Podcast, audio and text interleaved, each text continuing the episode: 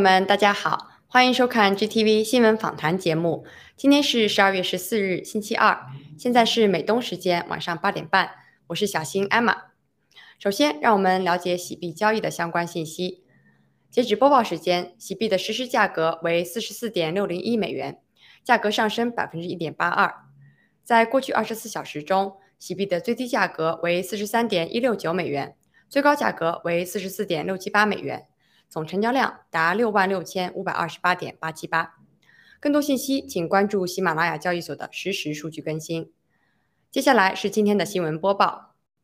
首先，让我们关注一条与盖特有关的新闻。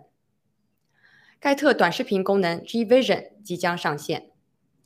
盖特总裁 Jason Miller 先生曾在本月早些时候向媒体表示，盖特预计将于明年一月或二月推出短视频功能 G Vision。此功能将使盖特与 Instagram Reels 和 TikTok 成为竞争对手。在过去几年的发展中，Instagram Reels 和 TikTok 的迅速崛起，充分证明短视频广受用户的欢迎，特别是年轻用户的青睐。Instagram 旗下的 Instagram Reels 已成为该平台的主要驱动力，吸引的用户占到了一半以上。G Vision 的上线不仅拓展盖特的功能，吸引年轻用户，也将使盖特成为社交媒体领域的标杆。接下来是一组与中共病毒疫苗有关的消息。巴西使用伊维菌素，住院率和死亡率减少一半。据十二月二十三日林对冲报道，因疫情早期将伊维菌素作为预防药物，巴西南部城市伊塔贾伊对抗中共病毒效果显著，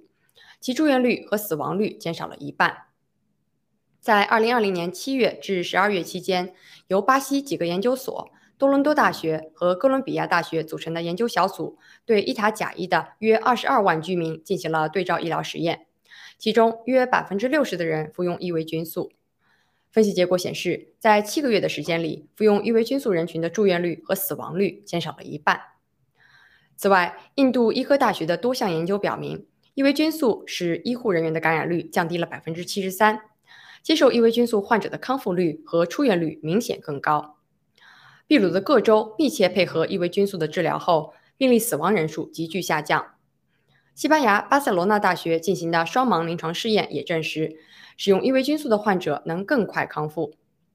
在孟加拉国进行的对照研究发现，使用伊维菌素联合治疗可以缩短病程，早期使用配合治疗能更好的清除病毒。日本多方证据显示，新冠病毒疫苗副作用异常严重。日本媒体十二月十日报道，一位五十岁的女士在八月接种第一剂疫苗之后，持续出现呼吸困难、心跳紊乱、肺部出现积水，连续三个月只能卧床静养。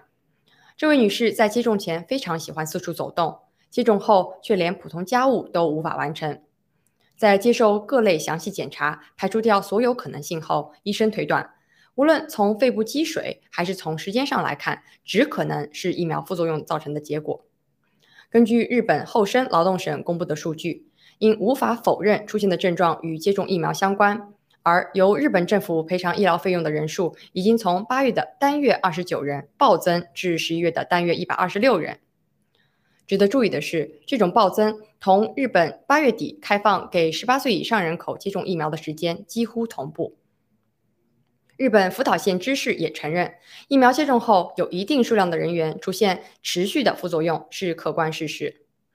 由此，日本媒体发出警告，目前尚不清楚疫苗副作用的持续时间，同时承认这些疫苗副作用的案例都是真实存在的，不是所谓的医心理作用。接种疫苗的母亲诞下病因或死因或成新常态。The Stu Peters Show 日前采访了一位有十五年工作经验的匿名护士，他目前在医院的产后病房工作，负责照顾新生病儿。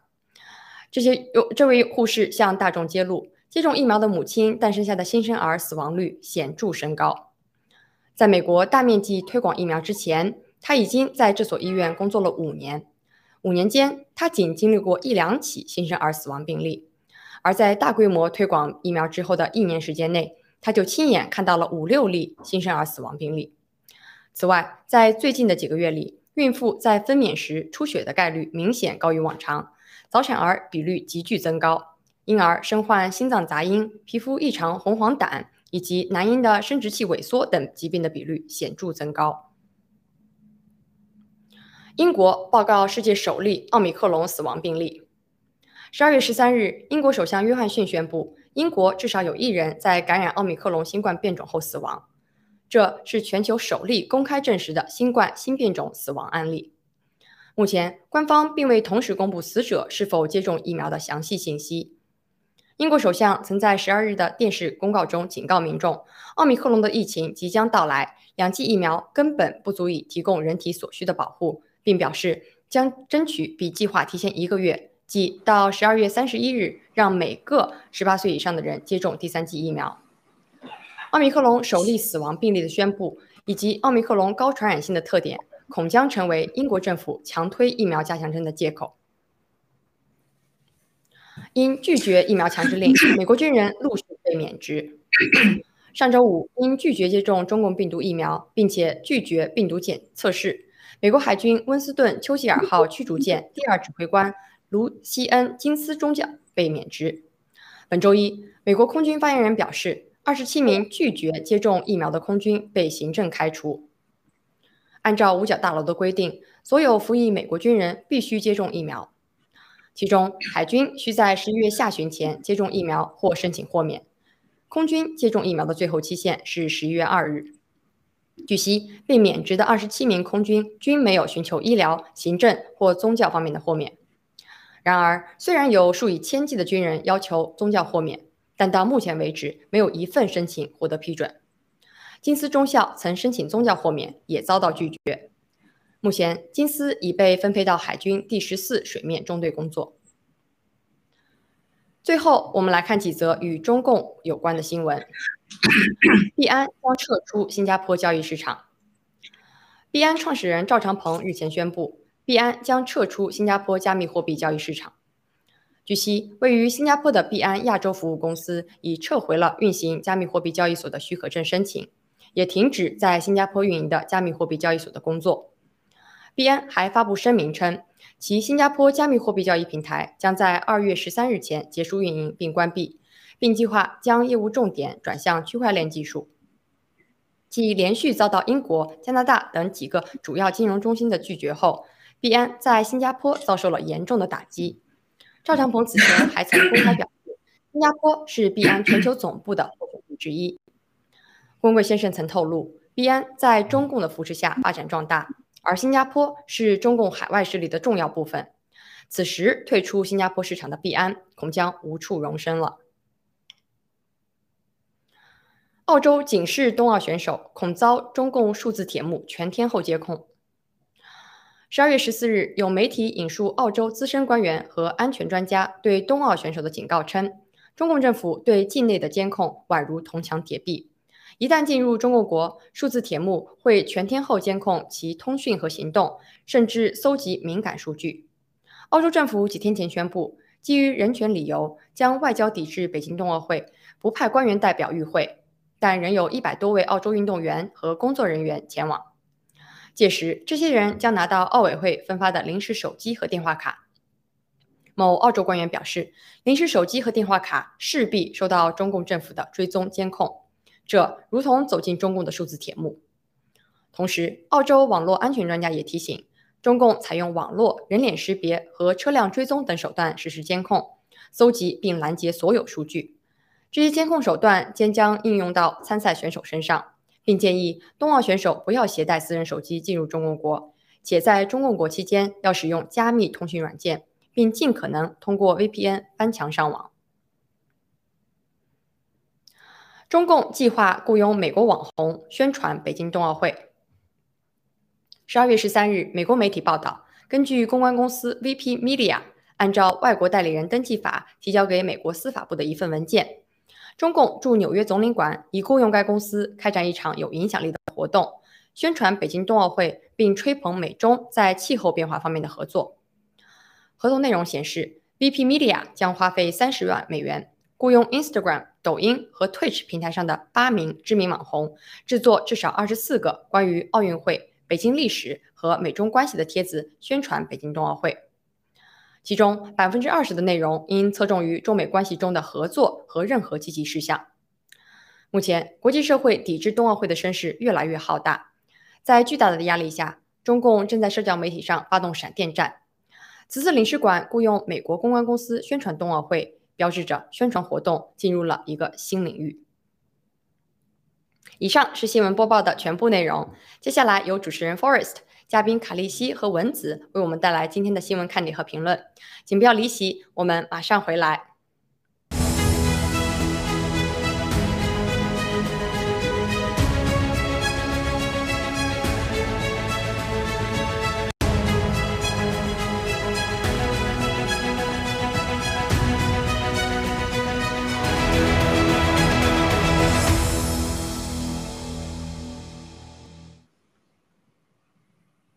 欢迎大家回来啊！首先呢，还是欢迎我的两位老搭档卡利西和文子战友，先请两位跟大家打一个招呼，谢谢。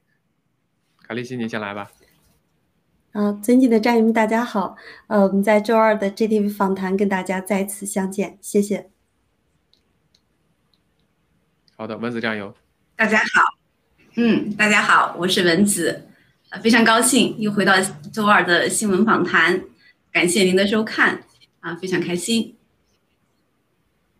好的，谢谢两位。好的，那我们就先进入我们今天的第一个话题，就是刚才在报道中提到的，就是英国已经报道了报告了第一例这个 Omicron 的死亡病例。那么我们知道，从十一月二十七号英国发现首例这个 Omicron 之后呢，整个英国呢也是感染率呃这个上升非常多。那么这个死亡病例呢是第一个，在这个呃全世界也是首例了。但是呢，这个报道里头并没有提及这个病人的具体情况，只是说他是被确诊然后去死亡，并没有说他是否有基础疾病，也没有说他是否打过疫苗。但是呢，这个 Boris Johnson 呢，在前一段时间呢，在这个电视电视里头就说了，这个必须要加打这个 booster 才能够防止更更多的感染。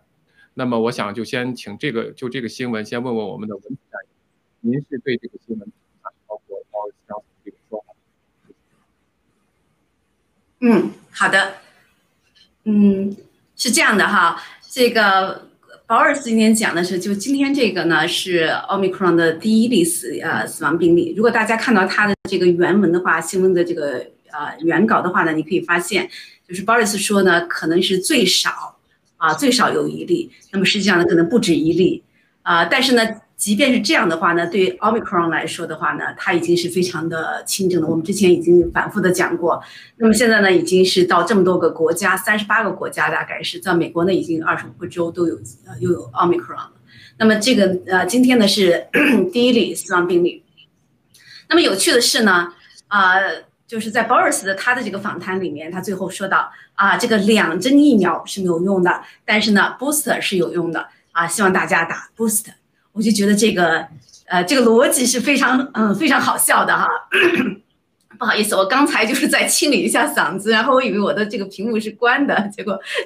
大家观众里面就讲说谁在咳嗽，说 William 在咳嗽。我觉得实在对不起 William，因为我真的是以为我的这个屏幕是关的。好，啊，那么回到今天的这个话题，其实除了这个啊呃这个 Boris 说的这则新闻以外呢，铺天盖地的还有另另外一啊一则新闻。新闻的标题呢，都是说啊，这个两剂的辉瑞疫苗是没有用的，要 booster 啊，这就非常非常的有意思了哈。就是为什么？因为我们说，当两剂疫苗都没有用的时候，你首先想的是，哎，这个疫苗可能没有用，这个疫苗呢，对这个变种可能没有用，这是我们正常人得到的最呃，就是最直接的思维。但实际上呢，不是这样的啊。那么所有的媒体，我看的呢，就是我这里面整理的，从这个 Times。啊，一直到各种的这种大小报，大概有几十家媒体就转载了某一个新闻，说这个两针疫苗不管用，但是 boost 有用啊。虽然我这个新闻这个标题上面他没有把这个 boost 说出来，但是每则新闻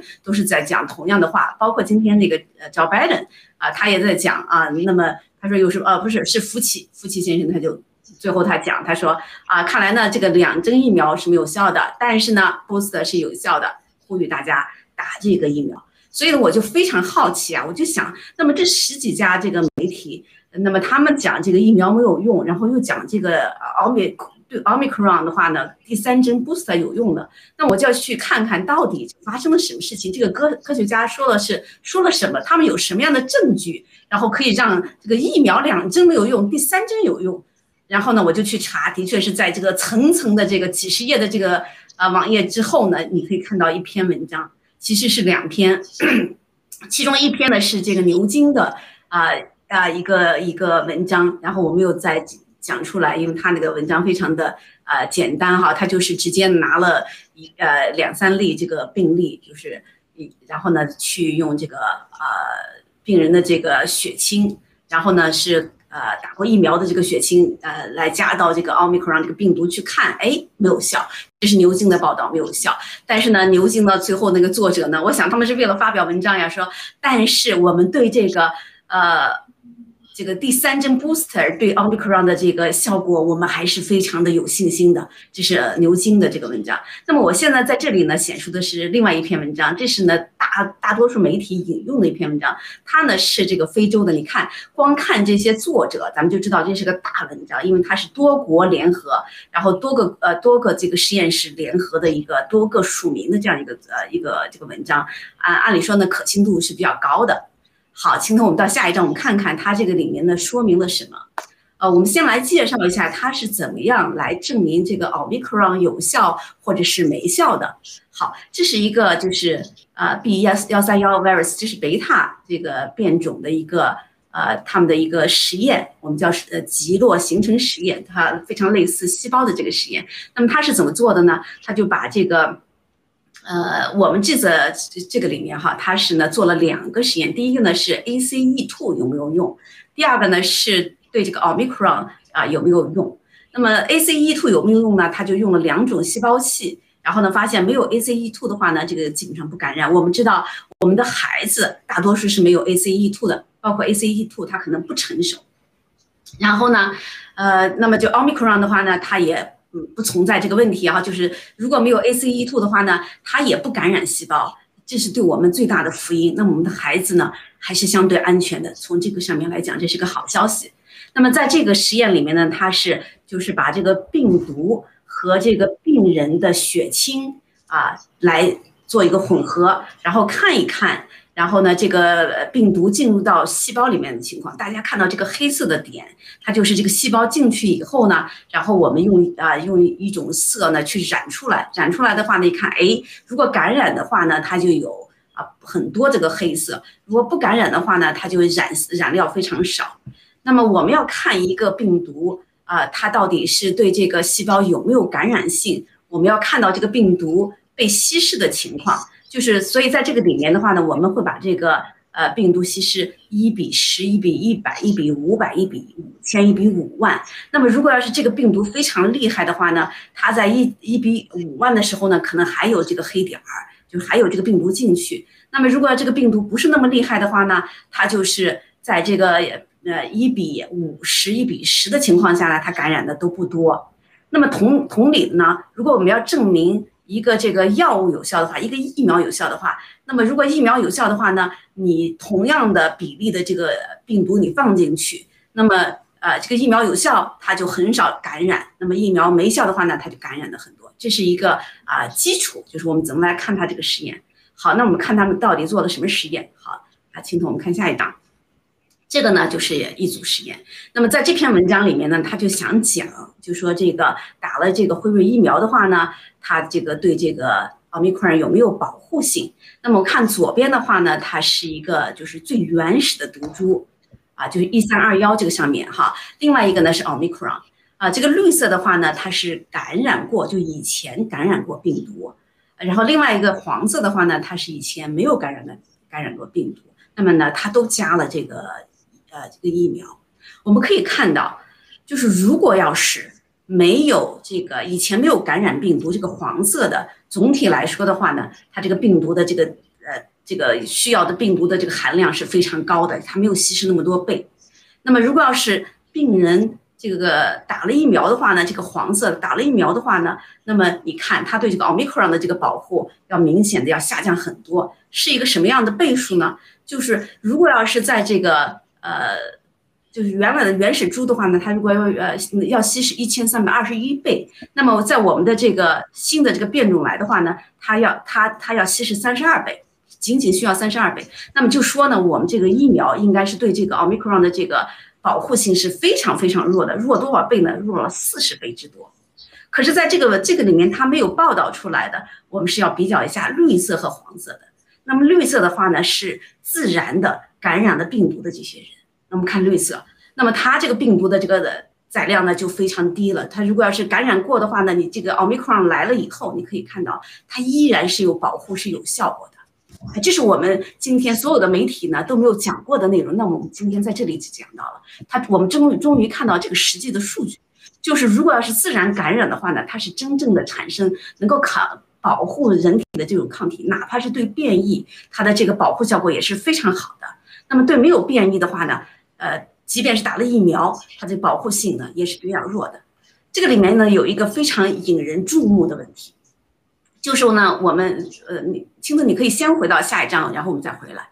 就是这一张病毒呃，这张这个呃这个图表呢非常小，但是讲了什么问题呢？就是说你这个疫苗它在什么时候取得这个呃病人的这个血清呢？它是在这个打完第二剂的十二天。啊，那么这是我们想，这时候是应该他们宣称的保护力最强的时候呀。那么在这个最强的时候，我取到的这个呃抗体，取到这个血清，它对这个病毒的保护依然这么微弱。那么我们可以想想，过了半年、六个月以后啊，呃一呃这个一年以后，那么会是什么样的呢？啊，哎，这个真是非常可怕哈，可以说根本压根就没有保护性。那么我们再看看这个。呃，感染的自然感染的这些呃这些人，他的血清是什么时候取呢？他在感染的平均天数是四百七十五天，也就是说他在去年啊的这个时候感染了以后呢，他在四百七十五天以后拿这个病人的这个恢复期血清，对这个变种依然有效啊！我想这是对这个呃疫苗最大的一个讽刺呀，对不对？那么我们就可以从这个里面看到这样一个数据出来。这样一个数据出来，然后我们的媒体跟我们讲说，哎，前两针没效，因为它数据表明了没有效，所以有人算的是啊，这个呃牛津的数据它是二十八天以后，就是打了第二剂的二十八天以后啊，这个疫苗呃正是强势的时候的，然后呢，他发出发现呢，这个两针疫苗压根就没有效果。那么在这个这篇文章里面呢，它是十二天以后，十二天到三十五天啊，这个。降低了百分之啊，就降低了四十倍，也就是说呢，只有百分之二十五左右的这个有效性。啊，这个呢就是砰砰打脸呀。那么我们更可怕的是，我们这个福呃福奇呀，他还讲，哎，第三针有效。他这个第三针有效是怎么说出来呢？是这个作者说，我们依然对这个新的这个 boost 是有信心的。就这么一句话，所有的媒体来讲，我们要打这个 boost，然后 Boris 要讲我们在打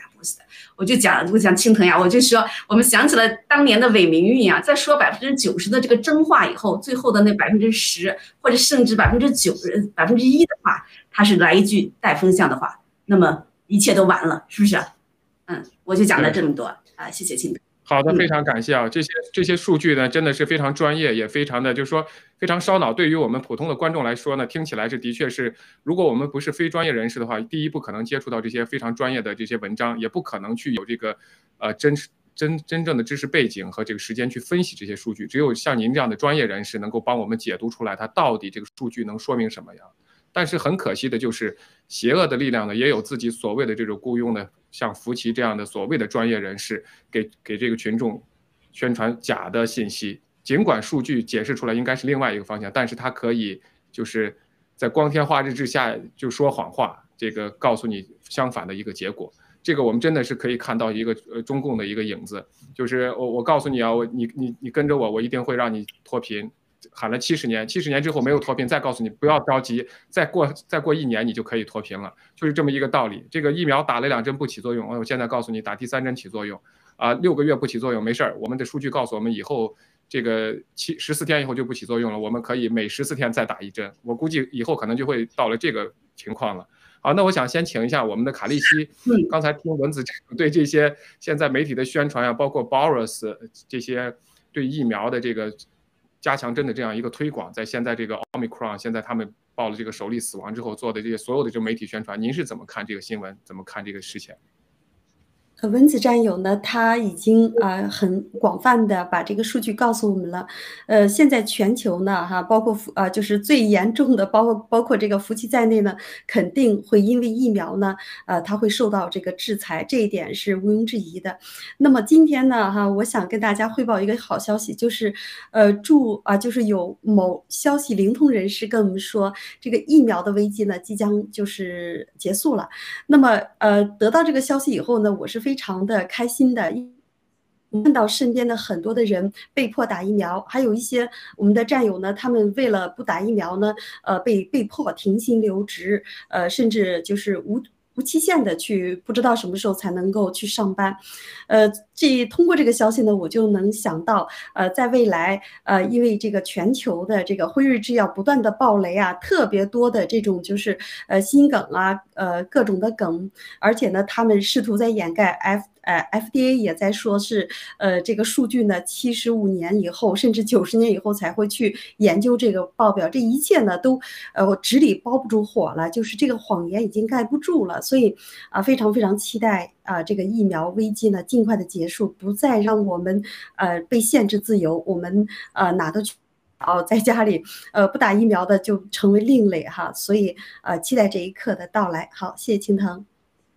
好的，非常感谢卡利西给我们带来的这个好消息啊！我也相信这个消息人士带来的这个信息是非常准确的。呃，那我想问一下，这个像蚊子战友，刚才我们说了这么多的疫苗的信息，其实呢，就是在刚才卡利西爆出这个好消息之前呢，我们其实很多时候都是有一些已经耐不住性子，或者说有一点失去耐心了。为什么呢？因为我从我自己来说的话，本身呃大儿子这个学校要求一月份就打疫苗，本来说要给他转学，这边学校也就同意了，但是。昨天又通知我们说啊，我们这个学校可能明年也要开始要求去疫苗，所以而且在美国，我们也昨天做节目的时候跟卡利西这个美国的联邦法院也刚刚把纽约的本来是禁止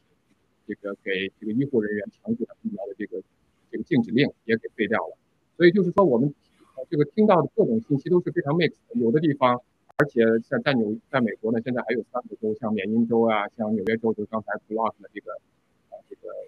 healthcare 这些人的这个打疫苗的强制令，还有一个是应该罗德岛。那像这些州呢，现在连他们的这个就是我们叫宗教豁免都给拿掉了。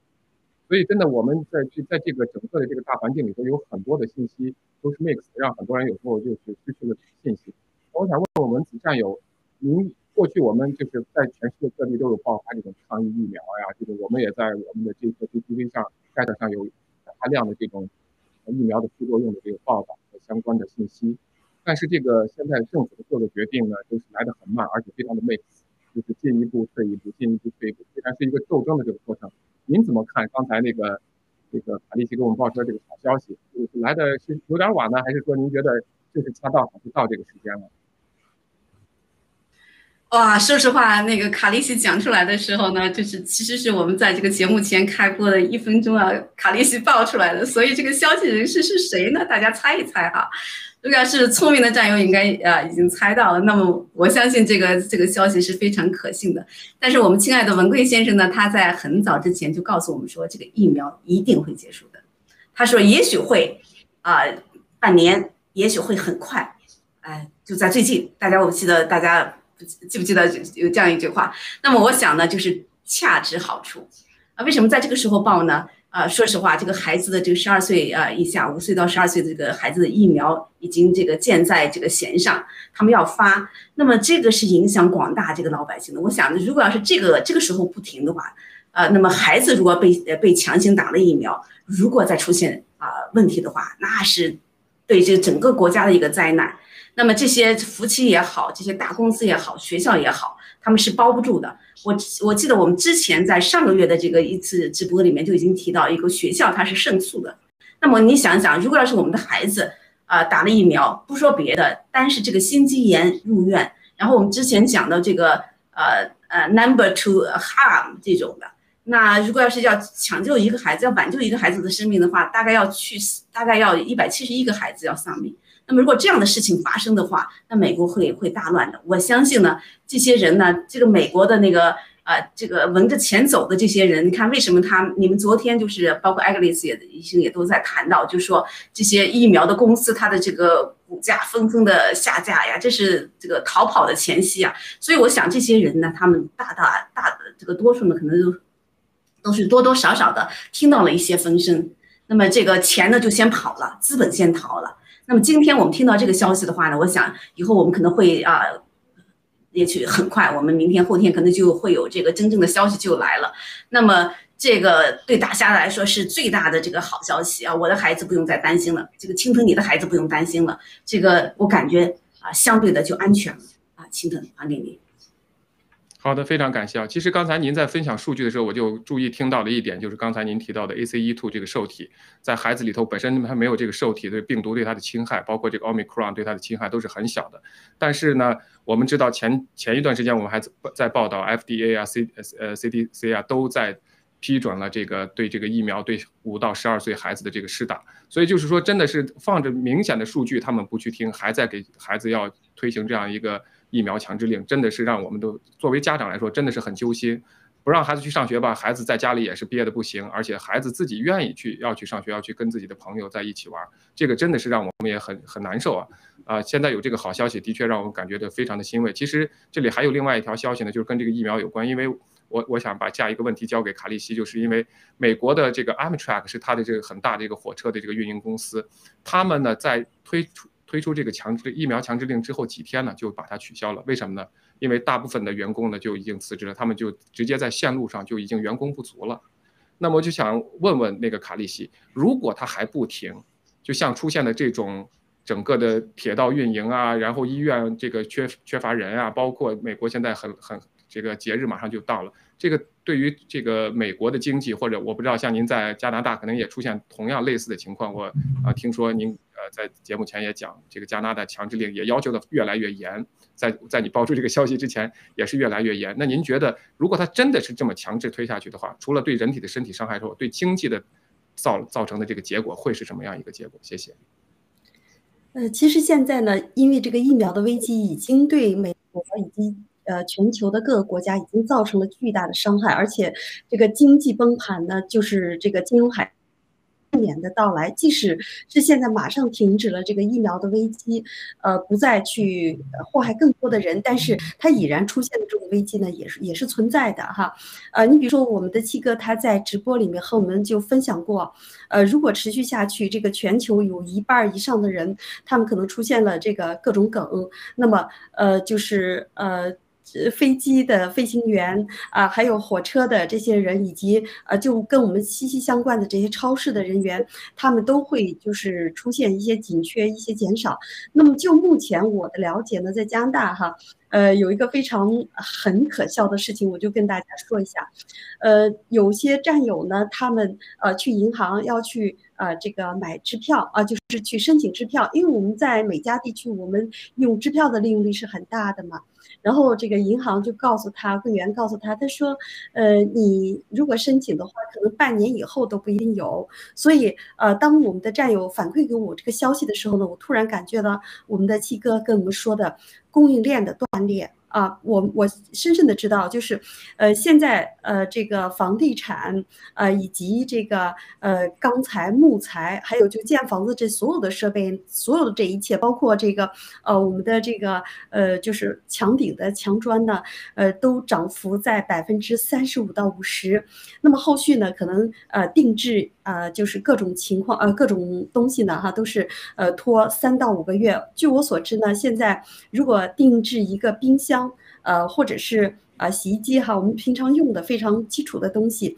呃，你如果定制的话呢，你可能三到五个月都没有货，而且。呃，三个五三到五个月你定了以后呢，到期他再给你延期，他说没有货，所以现在在加拿大已经看到了供应链的断裂，所以我非常呃担心的就是，呃，我们现在没太有用的这些供供应链断裂，比如说支票啊，比如说呃冰箱啊，这个洗衣机啊，但是如果有一天我们的蔬菜呀、我们的食品呐，还有我们的水，如果真的啊。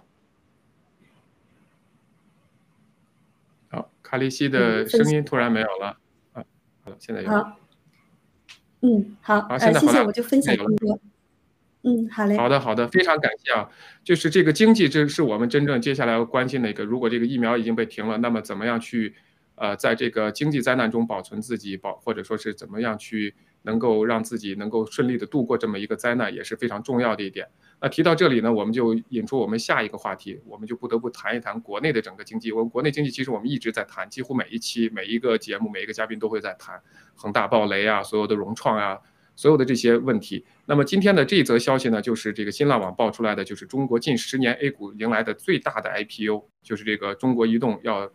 这个重新要首发回到这个沪市，呃，大概融资募资要五百六十亿元。那我想先问问这个卡利西，您对这个信这个这个消息，您可以可不可以跟我们大概详细的讲一讲，或者说它意味着什么？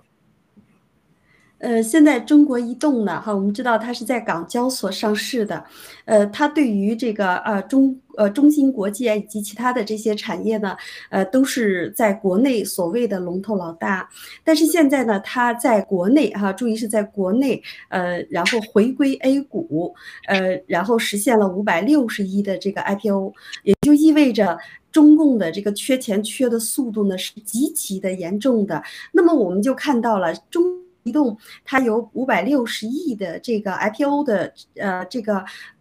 IPO 的这个呃融资，那么。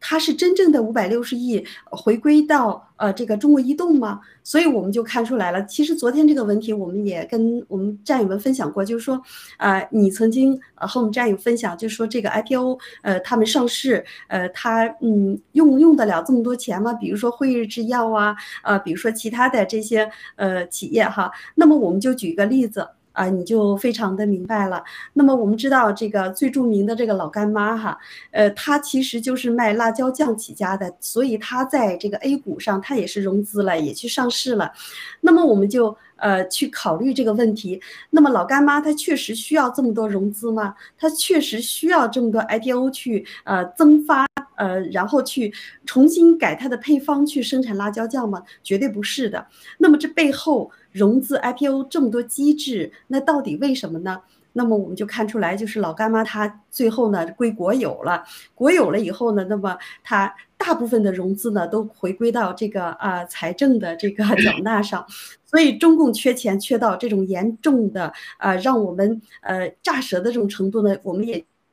就中国移动为什么在国内啊？然后要回归 A 股，然后要五百六十亿？因为现在恒大的暴雷啊，阳光一百的暴雷都造成中共的这个资金的短缺，所以他们利用这些国有的企业和他们这种直属的企业去 IPO，去继续割韭菜，继续圈老百姓的钱，呃，去延缓他这个。呃，衰弱的即将崩亡的体制，这就是它的用意所在。好，青藤，青藤那边好像呃信号不好了，呃，要不然就请出文子，我和文子跟大家分享。哎，文子在吗？嗯，好，我在。呃，我就想问一下，嗯，我想想问一下文子，呃，你觉得这个中国移动啊，它的这个 IPO 的再次融资，呃，到底意味着什么？你跟我们战友分享一下你的观点。嗯，好的。我其实啊，看到这则新闻啊，我就是非常感慨。为什么呢？如果要是没有文贵先生，那么我看到这则新闻呢，我顶多是就是放在今天这样一个时间点，然后讲的，哎，怎么去融资啦？这个钱不够了。但是实际上呢，我们跟着这个爆料革命这些年来，这件事情呢，就是这个我们现在讲的这个呃移动的这个。作为最大的 IPO 融资呢，我不觉得奇怪了。为什么呢？如果要是我们这个节目的前面的这个战友啊，大家跟随爆料革命，我们都知道，在二零一九年的十一月，呃，我不，呃，我不知道大家记吗？记得吗？就是文贵先生开始爆出来，在那个之前，我们就爆出来说啊，这个我们要禁止，就美国呢可能对这个所有的国企中概股，在美国的这个上市要有要有一个呃。问题哈，要有一个打压。然后呢，其实，在十一月份的时候，马马上就爆出来说，美国禁止投资对这个中国电信、移动这些三十一家的这个中国国企啊。这是当时的这个，呃，这是一九年的事儿。然后呢，到了这个我们今年今年的这个一月份的时候，然后纽交所就宣布了中国三大电信啊啊下市啊。然后呢，再到这个五月七号以后呢，这个。纽在纽交所的一个这个这三大电信的一个摘牌，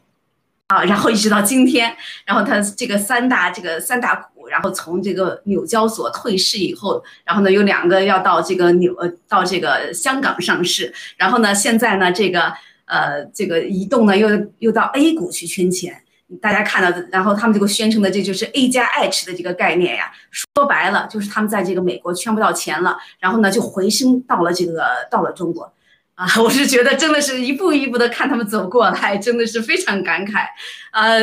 现在想要再欺骗我们，我觉得比较难的。像我这样的这个金融小白，我真的什么都不懂。然后今天我看到他这个，我都想，哦，你原来是经历了这样这样这样，现在你到了这个 A 股来上市，就是来骗钱来的，卡利西。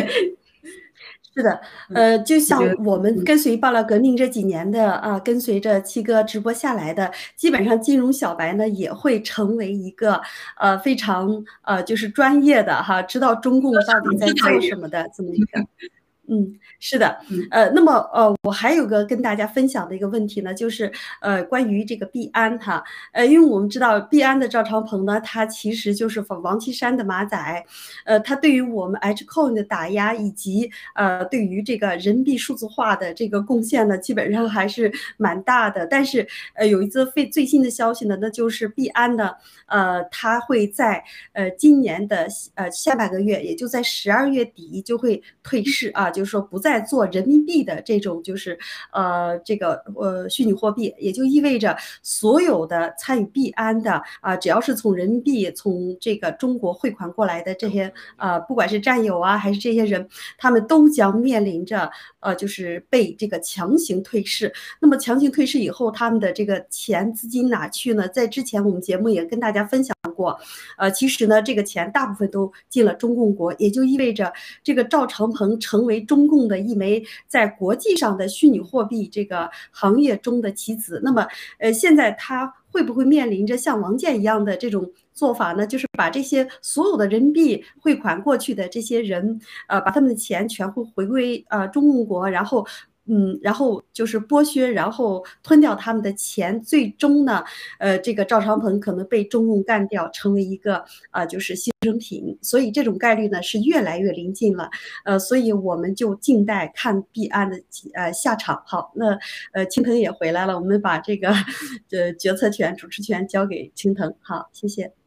好的，非常不好意思啊，今天有有一点这个技术问题，电脑彻底这个不知道。这个重新被启动了。好的，那我现在就是刚才两位谈到的这个 IPO，我想问一下，我不知道文子战友有没有提到这一点，就是从这个 IPO 本身是一个中共这个缺钱啊，整个的这经济一个，还有一个我们知道这三大这个运营商啊，整个的三大运营商在川普的时候，当时是被美国直接就要求在下下市了。那我想现在的这美国跟中共的这个一个脱钩，包括美国对中共的所有的这些施压和所有的这些脱钩，包括我们现在看到的抵制奥运会。那我想问问文子战友。您觉得现在的这个这个就是说，其实它这个 IPO 也是不是也是中共其实是无奈之举啊？除了是被他没有办法从美国这个圈钱了，只能回到中国去圈钱。那么在香港也混不下去，那就跑到沪深去了。那么您觉得美国现在的这个态度，除了从这个这三大这个运营商开始，这个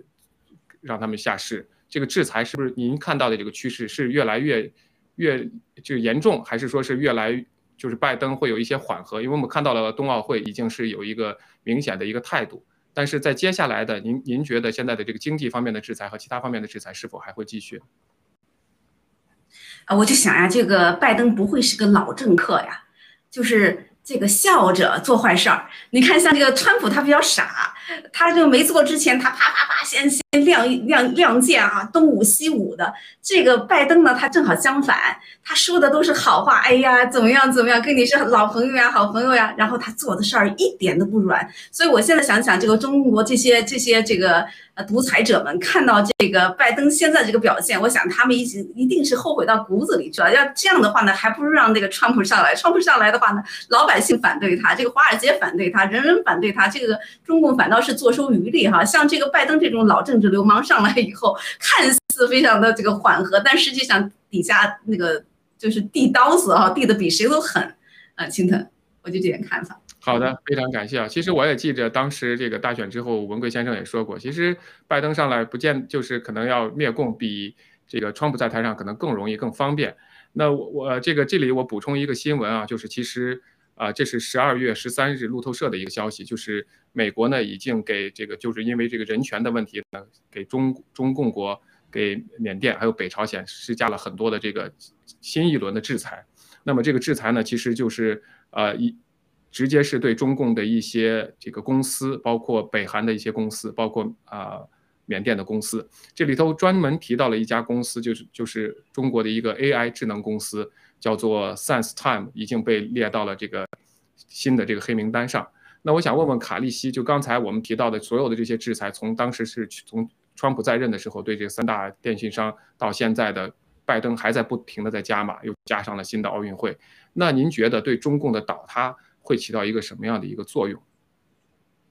呃，正如我们魏先生所跟我们啊直播的哈，他说，不管是共和党还是国民，还是这个呃，就是民主党，呃，他任何一个党派呢，对中共啊，现在呢已经全部认清了中共的这种霸权主义的呃这个面目哈，所以呢，呃，他们呃不不管是谁在政啊，不管是谁在位，都会对抵制中共的，呃，那么我们就看到在之前呃。川普呢曾经就是跟这个中共脱钩，然后呢就是制裁华为啊，制裁中国的这些企业哈，呃，包括中概股的退市。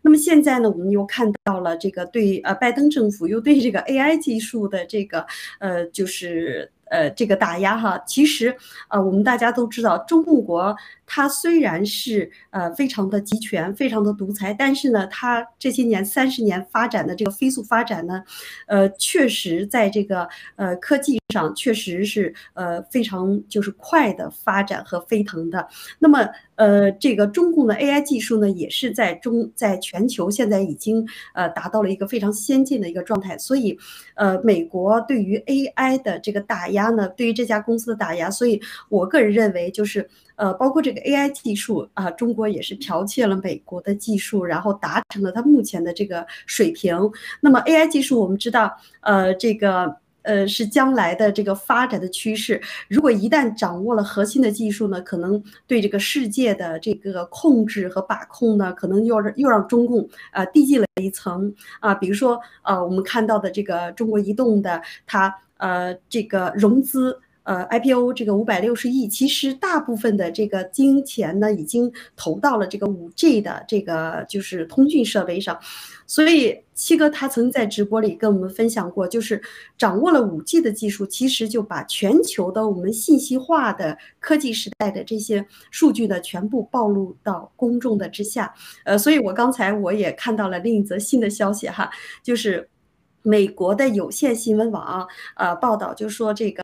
呃发现这个中共呢就是呃对于呃这个黑客呀，对于这些呃世界的这些互联网的这些呃技术的剽窃以及这个情报的呃这个。就是窃取的非常严重，那么我们自然就想到是中共独裁和呃这个国家的这种霸权导致的这一切哈，所以现在美国正在调查之中。那么呃呃除了调查以外的，他已然已经知道了这个中共的这种霸权和要扩张权力、要试图控制全球的这个目的所在。所以呃，我个人认为，虽然拜登。呃，他对于一些政策呀，一些怎么样，他呃好像倾向于中共，但是呢，实际上他是呃。必然是以美国的利益为基础的，因为他毕竟是三权分立的一个美国的一个国家的政客哈，不管他人与好坏与否，他都会站在美国利益的基础上的。虽然他可能有一些勾兑，但是他不能违背他的这个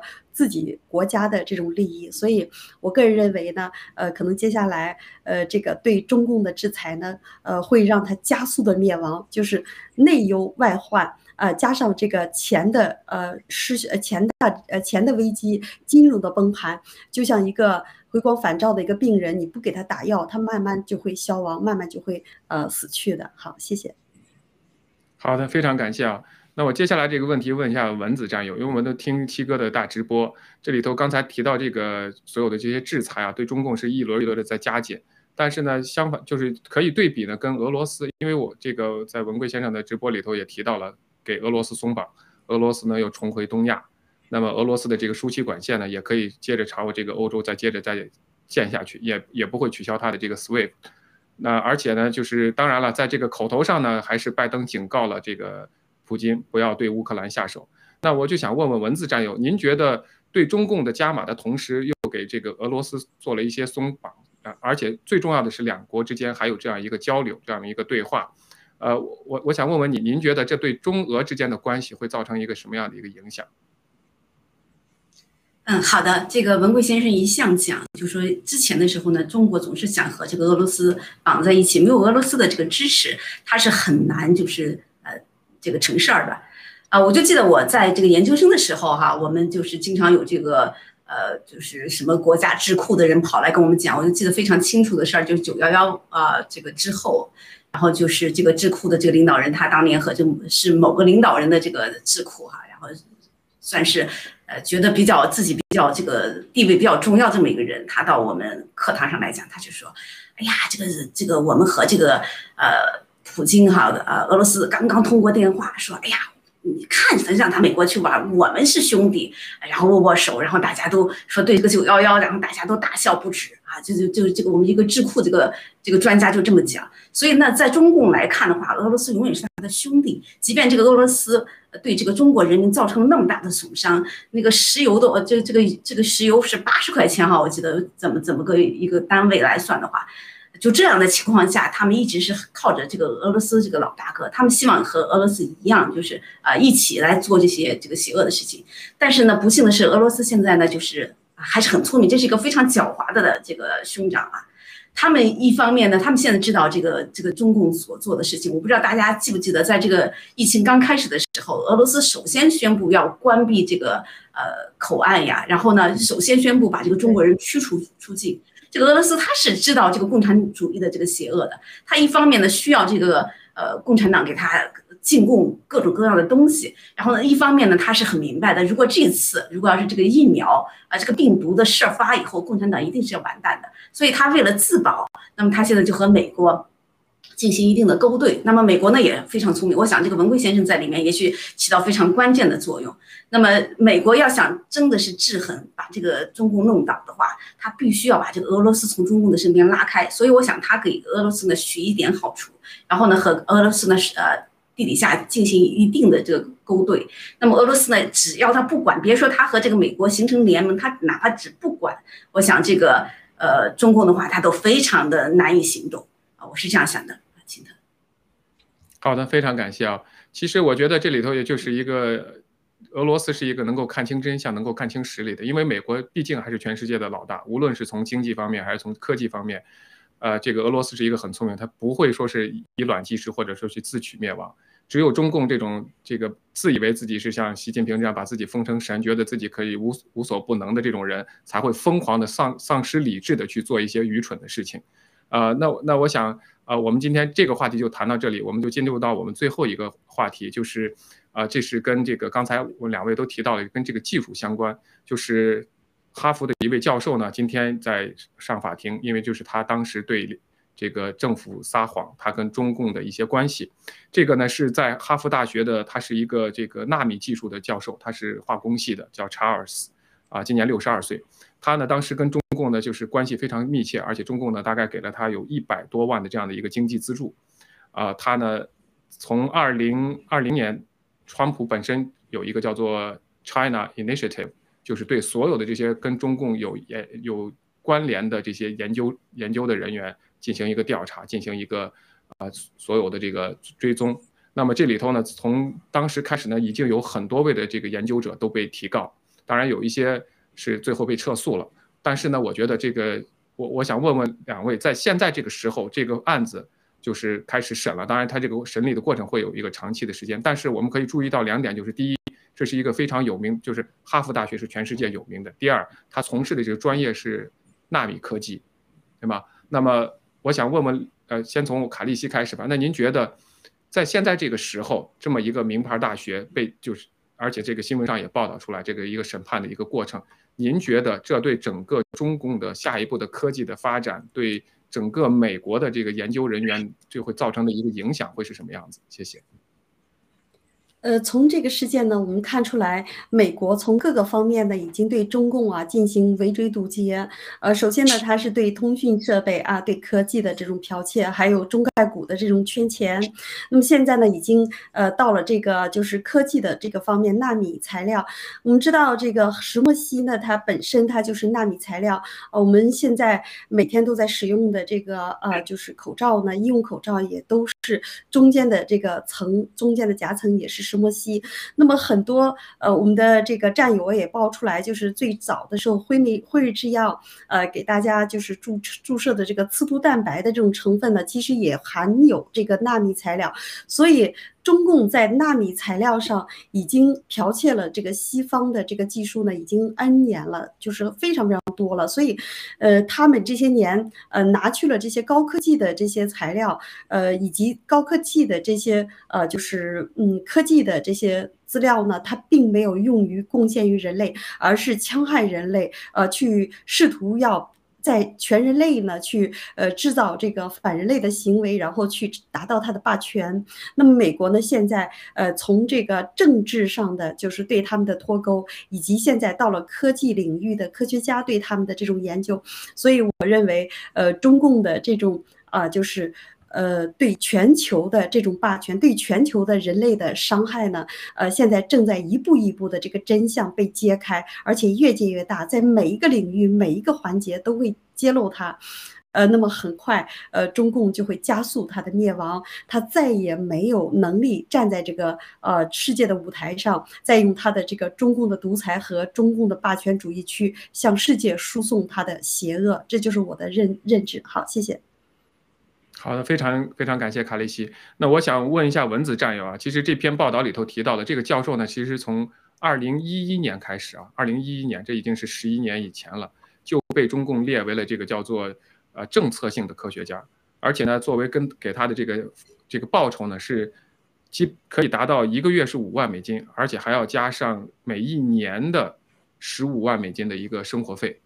啊，这个对于一一般的美国人来说，或者对于一个包括哈佛大学的教授来说，对他们来说都是一个远远超出他们本身工资的一个数字。那我想问问蚊子战友，根据这个时间，二零一一年十几年前开始，而且这个数额，您觉得就是这个中共的这个蓝金环啊，在这个我们爆料革命报之前，您觉得会有，就您会想到哈佛大学的一个教授，二零一一年开始就会收到这么样的一个腐蚀或者被蓝金环吗？谢谢。您怎么看这件事情？嗯，好的，啊，因为我是在这个医学这个呃和医学生物领域的，就是我那零一一年的时候呢，我也是呃自己的职业上升的比较就是快速期的时候，那个时候呢，我们中国的这个生物医学的发展是非常非常快的。那么我们没有什么东西呢，就是我们可能没有技术，我们没有这个呃我们叫做 idea，但是呢，我们中国有什么呢？就是有钱。所以，我当时我自己的实验室在国内呢，就是顶尖的。我们当时的这个基金呢，是我们的资金是上千万的，因为我的那个，呃，我的这个导师呢是一个首席科学家。然后我们在这个北京的重大呃基金，我们能拿到多少钱呢？能拿到六千万。所以我之前我导师最引以为自豪的一件事，什么事情呢？他说，比如说我们有这个一千万的这个基金啊，啊，比如说呢，呃，就算是五年吧，五年的一个计划。那么这一千万的话呢，在中国你要知道，这个人员的工资，尤其是科研人员的这个工资是非常低的。那么我们基本上这一千万呢，都是用来做这个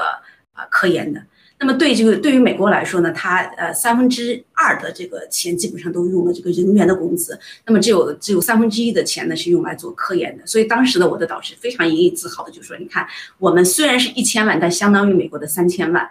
那么那个时候呢，然后我我就来到了这个美国。然后我刚到美国的时候，我的确挺吃惊的，因为我们当时的这个科研条件就已经非常好了。呃，反观呢美国的话呢，美我我是在美国应该是最顶尖的这个实验室，然后呢就看到这个他们的这个啊机器啊仪器啊很多这个试剂啊都是没有我们先进的。啊，当时我就觉得还是很吃惊的。但是，但是时间待得越久，你知道，就是这个头脑呢是不一样的，就是原创是不一样的哈。那么从这个时候来说呢，我们中国和这个美国的这个各个领域的合作，那是真是啊日新月异啊。包括我我所在的这个顶尖的这个呃科研机构呀。基本上，但凡有中国人的地方，那么一定是和国呃和国内有合作的。然后基本上都是啊一套班子两套人嘛，就是基本上在这个美国有一套实验室，那么回去的话呢，呃在在中国也有一套实验室。说实话，在那个时候不觉得这是一种蓝金黄，觉得这是正常的合作呀。呃，刚一开始的时候，我们中国要什么呢？要的是就是美国的这些，我们中国提供标本啊，美国提供技术，然后和这个头脑。后来我们不满足了，你美国不仅要提供这个。是我们中国提供钱，你美国提供标本，然后你美国提供技术，你美国提供呃最新的这个思路啊，这个就是啊到到现在为止为什么会有这么多人被抓，就是因为到那个时候的时候，包括我们就是有很多这个药物。啊，那个 F F 和 F D R 合作的一些药物的话呢，它是经过这个很多的这个层层筛选出来以后，到最后那么做什么呢？那就是合作。那合作的话，你要把这个信息要匹配的。那么从今天来看的话，这些都是蓝金黄的一个东西，因为他们在这个中国的教授，在在在中国的这个钱呢，他是不用这个呃报备的。不给美国报备的。那么同时呢，因为很多这个领域的这个科学家他是美国人，那你要想让这个美国人拿到他的这个实验结果的话，拿到他的这个技术的话，你呢就是把这些美国人请到中国去。我自己啊也干过这样的事情，就是只要介绍一下，那么他马上接上头以后就会有啊各种的资金往来。你在美国拿一个钱是很难的，拿一个 R O one 的话才是五十万美金。那么在中国的话，他随随便便给你几百万，太容易了。刚才那个教授啊，他的你说是拿到五十万，那很少。我经手的这些教授，他们拿到的都都是上百万的，就是呃这个人民币哈，上百万的，啊随随便便就拿了。所以到今天的时候呢，就是我们在回回回观这个呃川普的政策，二零一九年开始他就开始打压了。那么二零一九年的时候，我们就可以看到所有的这个实验室基本上就基本上没有这个中国来的这个访问学者。那时候就已经被第一轮的打压，到最后呢，然后大家就是人人自保，该回去的就赶紧回去，就是脚踩两只船的都赶紧回去了。那么剩下的这些人，如果你不你不嗯这个向这个单位披露你在中国的这个情况，不披露你在中国的这个科研项目，那么就会啊发生像今天的这种逮捕事件。那么今天在这个节骨眼上宣判的话，我想呢那是已经勾兑的差不多了，那么就是已经定好他的这个。回不去了，就是中和中国中国和美国的这个关系，不管是哪个层面的啊，都回不去了。好的，青藤。好的，非常感谢啊。其实我们从整个这篇报道就可以看出来，中共对美国的蓝金黄，或者说对全世界的这种蓝金黄的这种深度和这种远度，而且呢，他们这个所所谓的这个偷盗的所有的技术，它并没有用来造福民脂民脂，而是用来监控人们，而而是用来制造病毒，来这个祸害全世界。所以这样的一个邪恶政府，它是不可能存在下去的。好的，那非常感谢今天两位的点评啊，那我们下一次的 GTV 访谈再见，谢谢。好，谢谢，再见。嗯，感谢，再见。